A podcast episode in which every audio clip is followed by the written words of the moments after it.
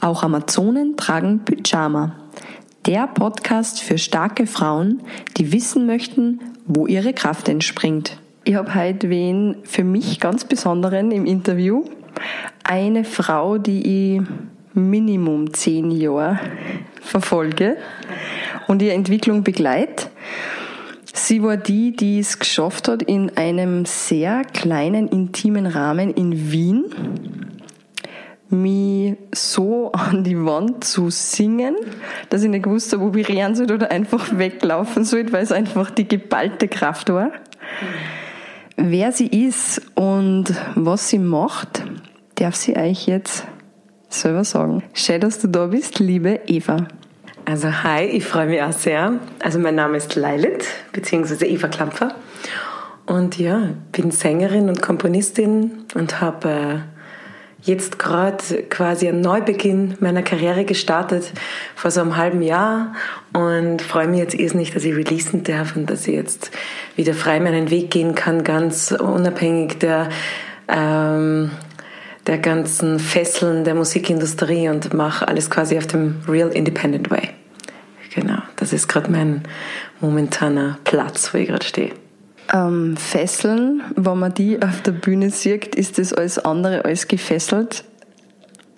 Beziehungsweise man wird gefesselt, aber du wirkst nicht gefesselt. Also, ähm, was meinst du damit? Im Grunde meine ich damit, ähm, wir haben, also ich habe vor sechs Jahren einen Vertrag unterschrieben in Amerika. Der hat, das hat zuerst begonnen wie ein Märchen, wirklich. Es war so einer der größten Produzenten, den es überhaupt gegeben hat in den letzten 30 Jahren, wollte mich unter Vertrag nehmen und also der hat Erika Badu rausgebracht, D'Angelo, India Ree, Amy Winehouse hat er gemacht und alle möglichen und der wollte da mit mir arbeiten und das hat sich leider als ein totaler Wahnsinn entpuppt. Also wir haben schöne Erfolge gefeiert in den USA und es war eigentlich alles on track. Und dann ist der pleite gegangen und hat mich einfach nicht mehr aus dem Vertrag rauslassen. Das heißt, ich war jetzt wirklich drei Jahre lang gesperrt und konnte nichts veröffentlichen, geschweige denn wirklich live spielen. Ich konnte zwar spielen, aber man kriegt ja einfach nicht wirklich Konzerte, wenn man keine Veröffentlichung plant, wenn alles still um einen geworden ist, weil man halt so eingesperrt ist in diesem Vertrag. Und deswegen ist das, glaube ich, jetzt so schön und besonders und fühlt sich so an wie ein Befreiungsschlag, weil ich das erste Mal das Gefühl habe, jetzt mache ich wirklich, was ich will. Jetzt kann, jetzt redet keiner mit, was ich darf und was ich nicht darf. Und jetzt habe ich so das Gefühl, ich bin ein bisschen bei mir angekommen. Und auch wenn wir jetzt wieder alles aufbauen und wenn manchmal viele Leute da sind, manchmal wenige, ist es trotzdem so, dass ich das Gefühl habe, ah, das ist der Grund, warum ich das alles mache. Das habe ich nämlich kurz ein bisschen verloren gehabt, warum ich eigentlich diesen ganzen Weg eingeschlagen habe.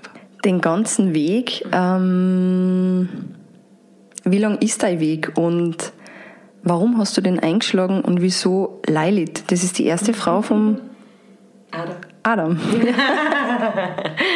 ähm, okay, ähm, gehen wir kurz auf Lilith ein. Also die Lilith, die war die ursprünglich erste Frau Adams, wenn man der jüdischen Überlieferung wenn man dann nachliest. Ja. Und ich habe vor Ewigkeiten ein Buch gekriegt von, einem, von einer Ex-Liebelei von mir und das hat geheißen der Lilith-Komplex und da hat er gemeint, ich soll das doch mal lesen und ich habe es eigentlich dann gar nicht ganz gelesen, hat man nicht so taugt schlussendlich. Ja.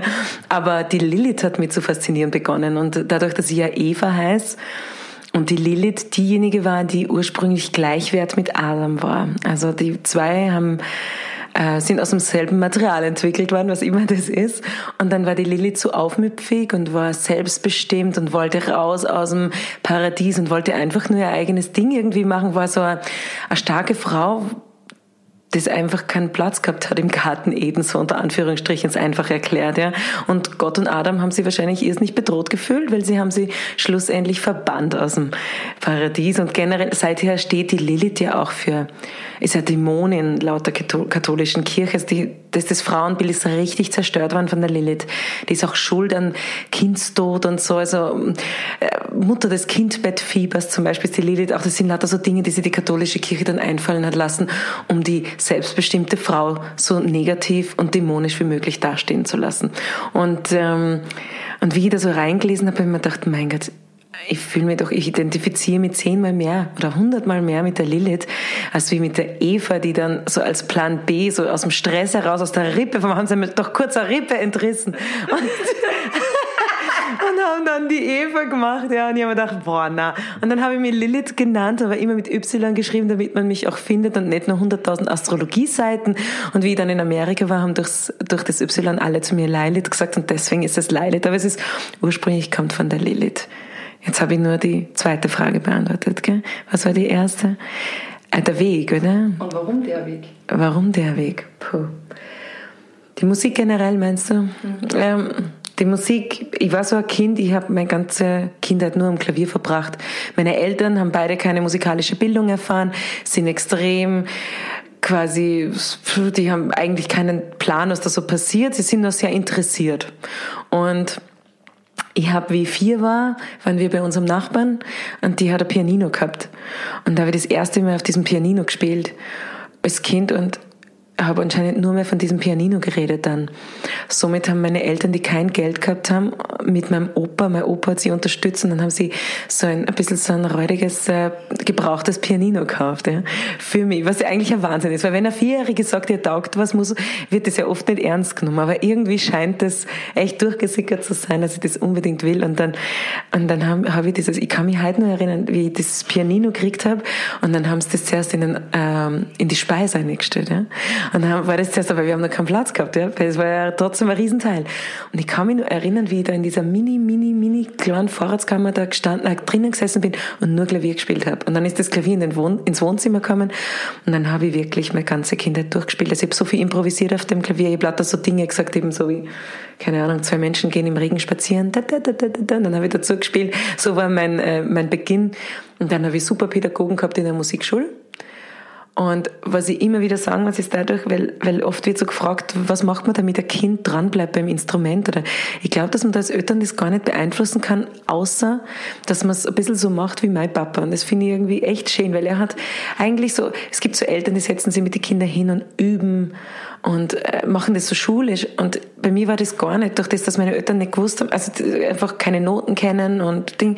Und dann, aber mein Papa hat immer einen Fernseher ausgemacht, wenn ich gespielt habe, aber wirklich immer. Egal, ob er sich gerade die Nachrichten angeschaut hat oder irgendwas. Wenn ich gespielt habe, hat er zugehört. Und das ist, glaube ich, für ein Kind das, worum es eigentlich geht und warum wir das überhaupt beginnen. Weil wir wollen ja doch am Beginn hauptsächlich unsere Eltern stolz machen. Mhm. Und ähm, Genau, so hat es begonnen und dann habe ich zu singen angefangen auch und das hat mich dann überhaupt durch die Lauren Hill äh, extrem fasziniert. Da habe ich dann einen Gospelchor gegründet und dann ist es so Schritt für Schritt weitergegangen. Also es war so ganz organisch. Es hat nie diesen Moment der Entscheidung gegeben, wenn ich ehrlich bin. Also ich habe nie gewusst, nie so gesagt, so ich will Sängerin werden, sondern es war einfach so ganz ein organischer Prozess. Mit 14 habe ich dann klassisch Klavier studiert und bin ins Musikgymnasium gegangen und dann mit 16 Jazzgesang dazu und dann und dann habe ich eh schon so viele Konzerte gespielt und dann war das einfach so ein Schwur schwupps, so reingeflutscht bin ich dann ins Berufsleben. Genau, ja. Als Kind ähm, ist man ja bekannt dafür, dass man sehr neugierig ist ja? und einfach Dinge tut aus diesem Gefühl von lernen wollen, von erfahren wollen. Wie war das für die mit deinem kleinen Pianino in der Speisekammer? War das ähnlich? Ja, also ich glaube, das ist das Tolle an der Musik, dass man, dass man so, wenn man weil üben, es klingt oft so schulisch. Und ich glaube, wenn man als Kind einfach nur spielt, ich glaube, bevor ich ans Konservatorium gekommen bin, habe ich überhaupt nie geübt, gefühlt, sondern ich habe nur gespielt. Und das ist, glaube ich, das Geheimnis. Ich glaube, es darf nie so ein kreativer Prozess, da muss man natürlich arbeiten, aber es muss, das Spielerische muss immer da bleiben. Und ich glaube, als Kind, also das war für mich wirklich wie so ein, äh, wie so ein, ähm, ein Ding, das, wie so ein anderes Zuhause, dieses Klavier, so wo ich, das Gefühl gehabt habe, da, da bin nur ich und ich bin da richtig versunken. Es war dann alles rundherum egal. Es war sie auch nur. Es war so, ah, ich kann mich auch noch erinnern, genau wie mir der Strom ausgefallen ist, weil, weil ein Gewitter war und ich war ganz, wie man halt als Kind so ist, wenn der Strom ausfällt am Abend, na, also das ist ja ein bisschen scary und, aber ich kann mich nur erinnern, dass ich mir dann gedacht habe, na, mein Klavier braucht keinen Strom. Das war so, wieso, was so, das Gefühl wie, ja, und eigentlich das Gefühl war das gleiche, wie wenn man in der Früh aufwacht und man denkt, man muss schon raus und dann hat, merkt man, man hat nur eine Stunde. So war das Gefühl, glaube ich, wie das da, und ich weiß nicht, dann bin ich rübergegangen, dann hat meine Mama Kerzen anzündet und dann habe ich da Klavier gespielt und es war, genau, also das Klavier ist ja bis heute noch so, wenn ich mich hinsitze und schaffe, dass mein Kopf endlich Ruhe gibt, dann habe ich das gleiche Gefühl. Also ich fühle mich nie so wohl in meiner Haut, wie wenn ich improvisiere und bei mir bin. Und wenn ich nicht das Gefühl habe, ich muss aus der Improvisation jetzt irgendwas schaffen da draus, also irgendwas, ein Lied machen oder irgendwas, sondern wenn man wirklich sagt, ich setze mich nur hin und nutze den Moment und improvisiere einfach so, weil dann, finde ich, fängt so diese Magie von der Musik wieder an zu, zu raufzukommen, weil die, die ist ja das, was, so, was wir alle, wo wir alle so angefixt sind, wenn wir sie haben. Weißt du, wie das klingt? Das klingt wie Meditation. Mhm. Es ist eigentlich ähm, mit dem fertig werden, was jetzt gerade abgeht, auf eine sehr gesunde Art. Mhm. Weil du hast, es klingt so, ja, wie wenn du in dem Moment alles an Emotionen zum Klavier hintragen hast und einfach so lange gespielt hast, bis du wieder entspannt warst und die gut gefühlt hast. Ja, war sicher so. Ich habe wirklich alle Emotionen immer am Klavier auslassen. Also das ja. Meine Eltern müssen es so gut gehabt haben. Deswegen habe ich wahrscheinlich auch nicht pubertiert. Ich habe am Klavier pubertiert, stell dir vor. Aber das stimmt. Ich glaube sowieso, dass Musik machen oder malen, das ist alles ein meditativer Prozess. Oder schreiben, schreiben, schreiben, schreiben, schreiben, bis du nimmer in diesem conscious Ding bist, sondern also conscious oder nicht mehr in diesem Hirn äh, Ding bist, sondern wenn es irgendwann so unterbewusstes Schreiben ist. Ich finde, das ist der gleiche, das gleiche Gefühl, wie wenn ich wirklich improvisiere und reintauchen kann. Oder und wenn man meditiert und man wirklich drinnen ist, dann ist eh alles relativ, dann ist alles wurscht. Also dann, das glaube ich, es stimmt, auf das habe ich noch nie gedacht, aber ich glaube, es ist der ähnliche Flow-Zustand oder wie immer man das mhm. nennen will. Ja. Du hast dein Klavier das ist deine Meditation. Soweit haben wir schon mal herausgefunden. Machst du sonst irgendwas anderes, um die zu fokussieren und um es zu schaffen, dass da in der Welt, in der wir jetzt sind, ähm, und ich weiß es nicht, wie es dir geht, aber ich finde, es ist sehr intensiv oft, ähm, nicht den Verstand verlierst? Also, ich habe immer so Wellen. Also es gibt immer so... Äh wieder zum Beispiel in diesem Vertrag festgehangen bin und wirklich nicht mehr gewusst habe, warum ich das Ganze überhaupt mache oder ich habe nicht gewusst, wenn, der, wenn ich gewusst hätte, es dauert jetzt drei Jahre, dann hat man irgendwie so ein Ende in sich. Aber ich habe nicht gewusst, wann ich überhaupt raus darf aus diesem Vertrag. Ja? Und, und ich weiß nur, ich habe irgendwie versuchen müssen, in dem ganzen Prozess nur halbwegs glücklich zu bleiben. Ja, und das war einfach so schwer für mich. Das werde ich nie vergessen. Ich hab, bin in Therapie gegangen, ich habe angefangen zu meditieren, ich habe angefangen ähm, extrem bewusst zu essen. Ja, so ganz, also ich habe einfach gemerkt, ich muss Sport machen, sonst wird das alles schwierig. Also ich habe mir da so richtig so Antidepressionsmuster äh, entwickelt, wo ich mir dann auch irgendwann dachte, wo ich dann alarmiert geworden bin davon, weil ich gemerkt habe, so das ich kann nicht immer so viel arbeiten müssen, dass ich auf dem Null bin.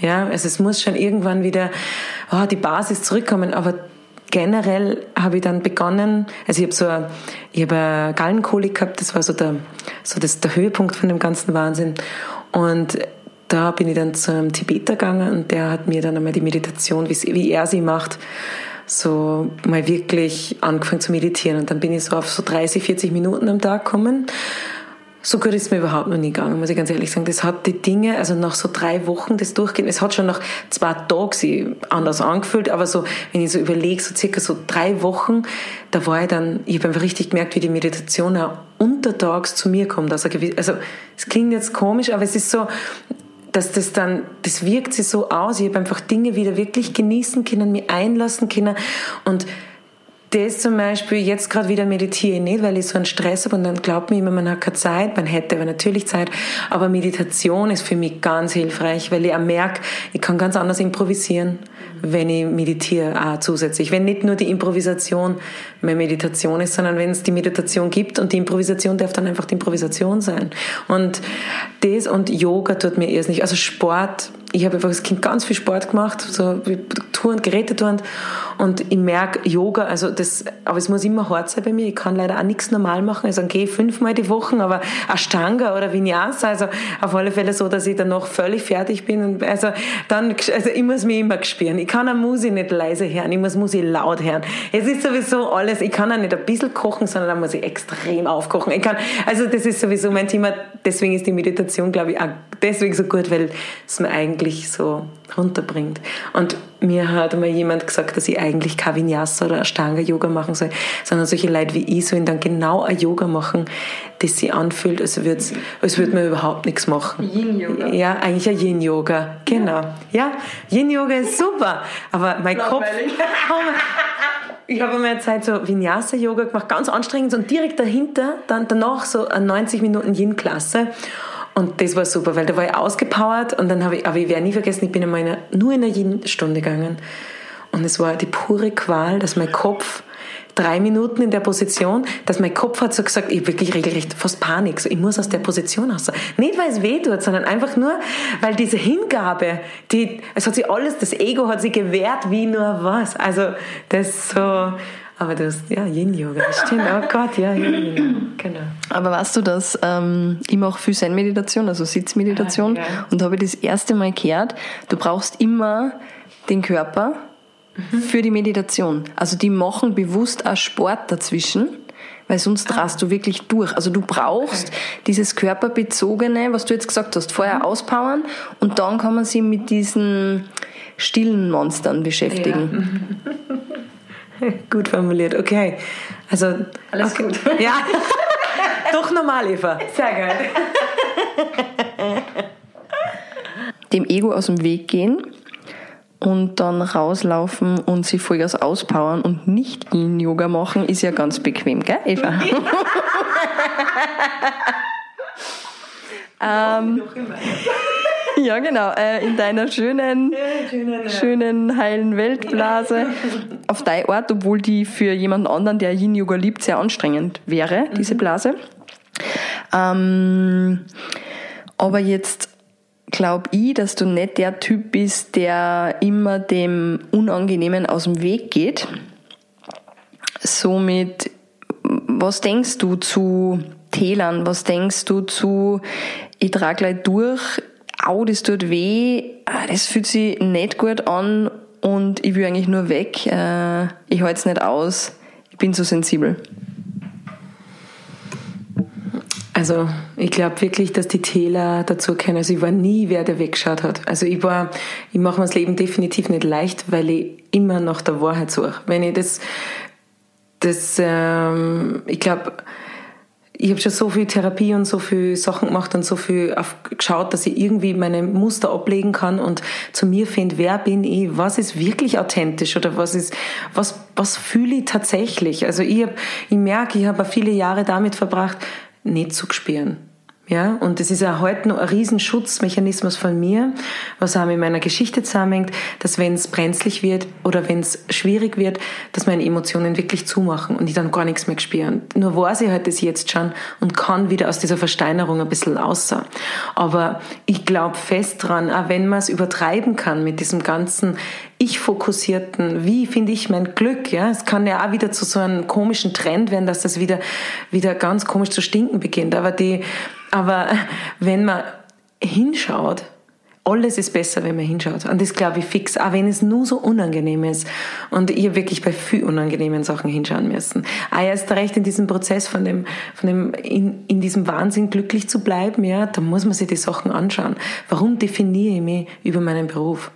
Warum definiere ich mich darüber, ob die Leute zu meinen Konzerten kommen oder nicht? Warum, aber wa, warum habe ich doch eigentlich begonnen, Musik zu machen? Oder wer bin ich denn eigentlich? So quasi, was ist der Core von dem Ganzen? Was macht mich tatsächlich glücklich? Und ich glaube, das sind so Fragen, die muss man sich stellen, wenn man mehr als wie nur auf der Oberfläche herumschwimmen will. Und wenn man Texte schreiben will, die Leute berühren, das geht nicht, ohne dass man nicht selber dort eintaucht. Und ich habe immer schon gemerkt, ich bin ein Mensch, der keine Musik schreibt für die so nebenbei hör, zu hören ist. Also wenn ich es aussuchen darf, dann ist es nie, also die Intensität in der Musik ist mir das Wichtigste. Ob das jetzt jedem immer passt oder nicht. Mir haben schon so viele Leute gesagt, Eva, ein bisschen einfacher, ist ein bisschen kompliziert alles. Und ich habe gesagt, ja, aber es kommt aus mir raus, was soll ich machen? Und wenn ich anfange, meine Ecken und Kanten wegzuschneiden, dann weiß ich, entschuldige ich mich vor jedem Lied, wenn ich singen muss. Und das interessiert mich nicht. Wenn ich auf die Bühne gehe, dann muss das stimmen. Und ich merke jetzt, weil ich das erste Mal das jetzt release, was ich selber gemacht habe und nicht und nicht sozusagen ähm, mit dem amerikanischen Produzent, der wirklich permanent zu mir gesagt hat, Eva, you need to simplify, you need to make it easier, people don't get you, you know, la la la. Und dann habe ich angefangen, wirklich so für ihn zu schreiben und nicht mehr für mich. Und ich glaube, dass meine Krise mit diesen drei Jahren weit nicht so schlimm gewesen war, hätte ich das nicht vorher gemacht. Also wäre ich immer mir selber treu geblieben, dann wäre das, wäre das nicht, hätte es nicht so weh dann, glaube ich. Mhm. Und dann hätte ich wahrscheinlich ja früher Stopp gesagt. Und früher gesagt, ich will aus dem Vertrag raus, ja. So viel früher schon. Weil ich habe immer gespürt, das ist nicht gut für mich, der ist nicht gut für mich, die Energie ist nicht gut für mich. Aber wenn man natürlich so eine Chance kriegt, kann man nicht Nein sagen und muss man dann wahrscheinlich ja durch. Aber jetzt bin ich ganz woanders hingegangen. Aber die, also ich glaube, dieser Wahnsinn heutzutage ist auch deswegen, weil, weil wir vergessen oder weil wir verlernt haben, uns wirklich einzulassen. Und deswegen ist es ja heutzutage so, dass wir alle wohin fahren müssen in einen Urlaubsort, wo es kein WLAN gibt, ja, damit wir zu uns finden. Wir müssen halt irgendwie schaffen, dass wir das daheim auch machen können. Und nicht mit der Hilfe von einem Yoga-Instructor oder von einem Meditationsseminar, sondern uns einfach daheim hinsetzen müssen und sie dem stöhnen müssen. Auch wenn es, das sich jetzt eh so leicht an, es geht mir auch nicht immer, also überhaupt nicht leicht von der Hand. Aber ich merke halt, das ist der einzige Moment, wenn ich wirklich, also wenn ich mich mit dem auseinandersetze, dann komme ich zu mir und dann ist ja alles andere nicht mehr so schwer. Um zu erfahren, was ich nur alles mit Eva besprechen durfte, wie sie zu ihrem Körper steht, warum sie die starke Frau ist, die sie jetzt ist und wie Männer auf sie reagieren, könnt ihr in der nächsten Podcast-Folge hören. Hey Amazone, wenn dir der Podcast gefällt, dann kommentier und teile ihn und besuch mich unter theresamichael.com, Facebook und Instagram.